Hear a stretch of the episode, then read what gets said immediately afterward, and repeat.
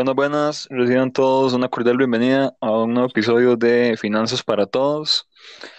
Hoy traemos un tema a colación muy interesante que es sobre la, el tema de la desigualdad, que tanto se ve en muchos países y que en este queja mucho, y también los temas sobre la pobreza, que también está quejando muchos a este país, y también eh, el contexto de la pandemia ha traído un, un incremento en ambos de estos rubros.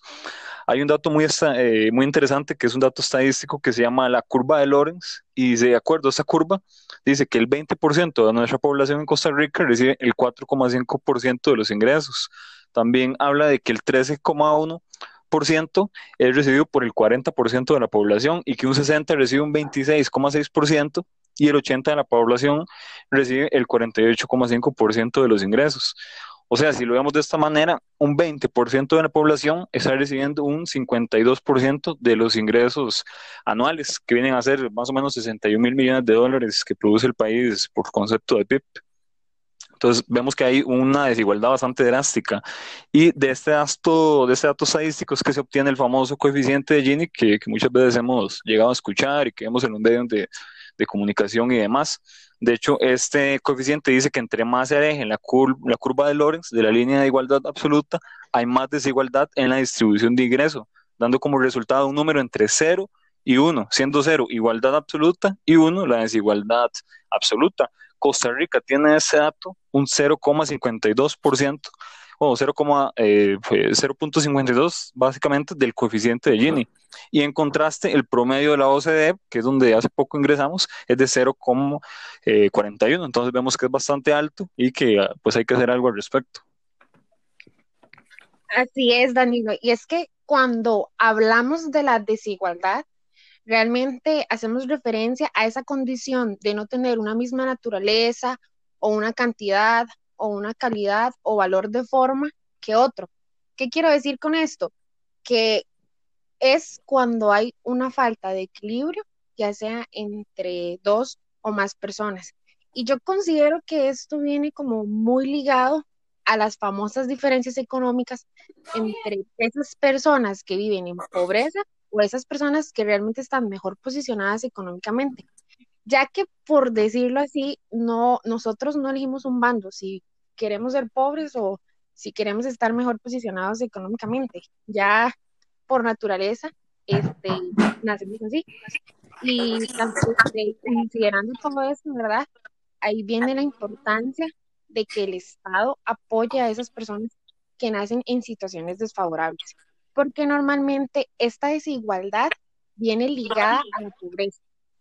Y dentro del estado que estamos viviendo actualmente, vemos esa carencia en estrategias de empleo o desarrollo regional o de generar un desarrollo igualitario para satisfacer esas necesidades de esas personas que más lo requieren, que realmente viven en pobreza o pobreza extrema.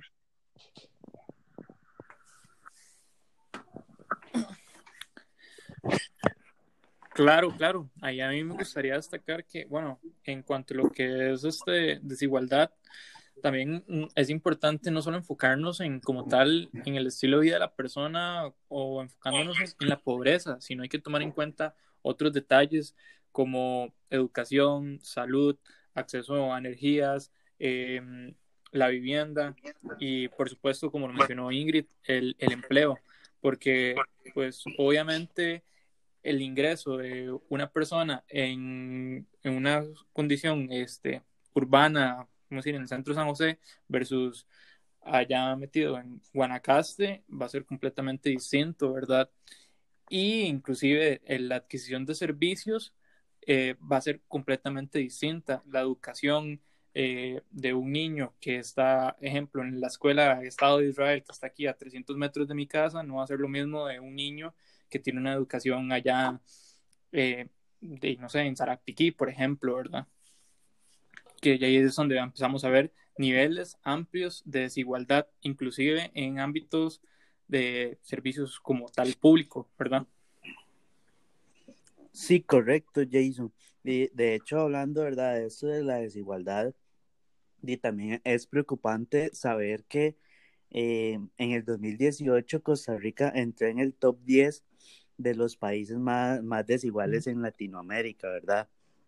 Entonces, este, la pregunta es, ¿hasta dónde vamos a, parar este, en el país, verdad, con, con el tema de la, de la desigualdad? Y es que también una parte que, que nos ha afectado tanto en eso es la gran cantidad de personas laborando en la informalidad, puesto que es más difícil, ¿verdad?, este, poder eh, controlar los ingresos de, de, que tiene una persona con respecto a otra cuando están en, en la informalidad. Es, es, muy difícil controlarlo, a diferencia de que es más controlable, ¿verdad? Si, si están dentro de la formalidad o son personas asalariadas, por decirlo así. Y aquí cabe resaltar, ¿verdad?, que de la fuerza laboral de Costa Rica, en lo que son las mujeres, el 45% de, ellas están en, en condición de, de, informalidad y en los hombres es un 42%, ¿verdad? Totalmente. Y de hecho, eh, cuando vamos a hablar, por ejemplo, de desigualdad y estos temas, siempre hay que tener cierto cuidado porque a veces viene a ser caldo de cultivo para, ideas extremistas, ¿verdad? Que, vengan a igualitar todo porque realmente hay también una diferencia en la naturaleza de todos y es muy probable y muy posible que no todos vamos a llegar a, a desempeñar lo mismo naciendo desde, desde las mismas condiciones, por ejemplo. Lo importante quizás es eh, generar una igualdad ante la ley, que hayan igualdad de oportunidades y como, como ahora mencionaba Joel, ¿verdad? tratar de equiparar la cancha entre los que están con más vulnerabilidades y los que no. Algo que genera mucha vulnerabilidad también es eh, la pobreza, ¿verdad? En Costa Rica ha ido creciendo bastante. De hecho, hace poco salieron las nuevas estadísticas de, de cómo está la pobreza en ese momento y hay algo importante y definir qué es pobreza. Por ejemplo, una persona pobre es muy diferente en la zona rural a una zona urbana. En una zona urbana, ¿qué es una persona pobre? Alguien que ingresa 112 mil, menos de 112 mil colones. ¿Y qué es una persona eh, pobre, por ejemplo, en una zona rural, que ingresa menos de 86 mil? También tenemos lo que es la pobreza extrema y la, pobreza extrema en zona rural y en zona urbana, que son 50.618 en una y 42.117 en otra. Eso ha ido creciendo. Eh, y tenemos que tomar muy en cuenta, ¿verdad?, cómo esto ha estado fallando, ¿verdad?, y ha generado tantos problemas a nivel del país y en la estructura del país. Eh, sí, no, es, en realidad hablando, ¿verdad?, de eso, del, del tema de la pobreza, eh, para el 2020 eh, la pobreza en Costa Rica alcanzó el 26.2% de, de hogares costarricenses. Eh, este porcentaje es el más alto que se ha tenido en el país en los últimos 20 años, ¿verdad? Entonces, vean cómo, cómo ha venido aumentando ese tema y, y se ha venido a, este, a agravar más pues con el tema de la, de la pandemia, ¿verdad? Que con eso y empezaron a, a surgir este eh, desempleo y con el desempleo de aquellas personas que se encontraban en, en un estatus de clase media, pues eh, han caído, ¿verdad?, a, lo que es la pobreza. Y también es resaltar que en cuanto a pobreza extrema, un 7% de, de los hogares costarricenses se encuentran en esta condición. Yo creo, chicos, que tal vez en cierto punto, para que exista más igualdad, hay que considerar primero eliminar la pobreza, identificar esa población y ya después de que esa población se identificó, plantearse qué se puede hacer en términos de políticas públicas, ya sea a corto, mediano o largo plazo. Pero si somos realistas, la pobreza va a ser a largo plazo.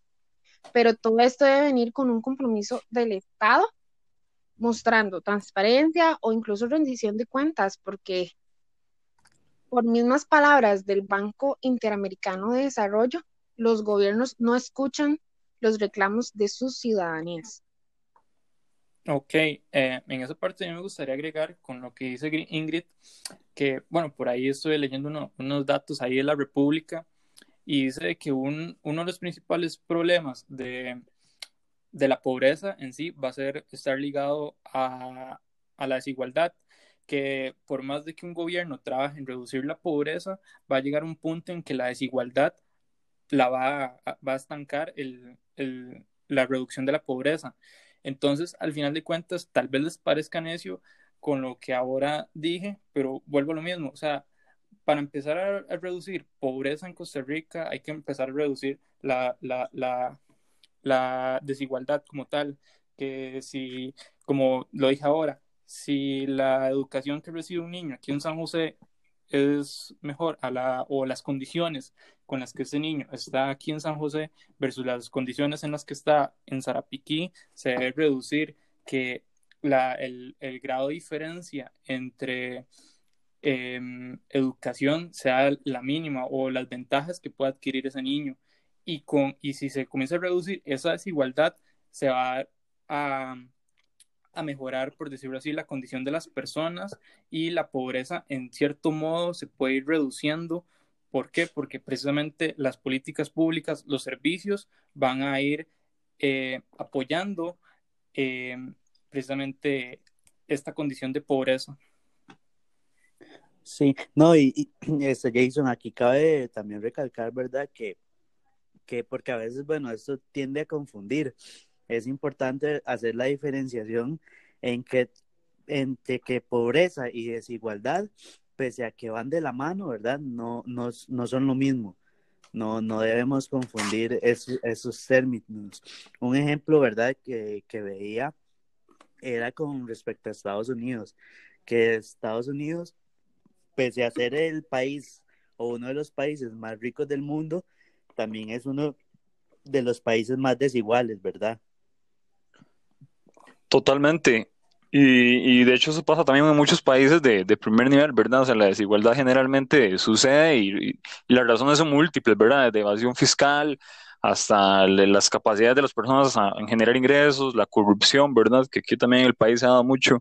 Entonces es importante analizar estas cosas, ¿verdad? Pero también ver que, que las cosas han ido pues progresando, ¿verdad? A través de los años. Por ejemplo, nuestro modelo de apertura, el modelo de inversión extranjera directa, han hecho que nuestro PIB per cápita o sea, haya crecido mucho. De hecho, se ha triplicado desde los últimos 30 años nuestro PIB per cápita. Entonces, tampoco es volver atrás, cerrar la economía y comenzar a distribuir a cada persona por igual, ¿verdad? Sino es analizar los puntos estructurales que son muy grandes, ¿verdad? Irlo reduciendo poco a poco. Igual, recordemos que quizá la igualdad total no se va a llegar a dar, pero sí es importante que todos seamos ciudadanos del mismo nivel, ¿verdad? O sea, tengamos el mismo valor jurídico, que es lo que en teoría debería existir, y seamos calificados de la misma manera y así podamos progresar, ¿verdad? enseñar a pescar y no solo estar entregando el pescado, porque al final de cuentas los programas asistencialistas y demás, y por lo general conducen esa, a la miseria. Creo que eso es todo por hoy. Estamos eh, muy agradecidos que nos hayan escuchado el día de hoy. Recuerden siempre seguirnos en nuestras plataformas digitales y nos escuchamos pronto.